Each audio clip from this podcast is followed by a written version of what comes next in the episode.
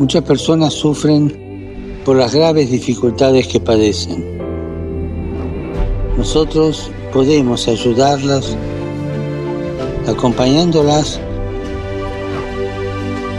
por un camino lleno de compasión que transforma la vida de las personas y los acerca al corazón de Cristo, que nos acoge a todos en la revolución de la ternura. Recemos para que aquellos que sufren encuentren caminos de vida dejándose tocar por el corazón de Jesús.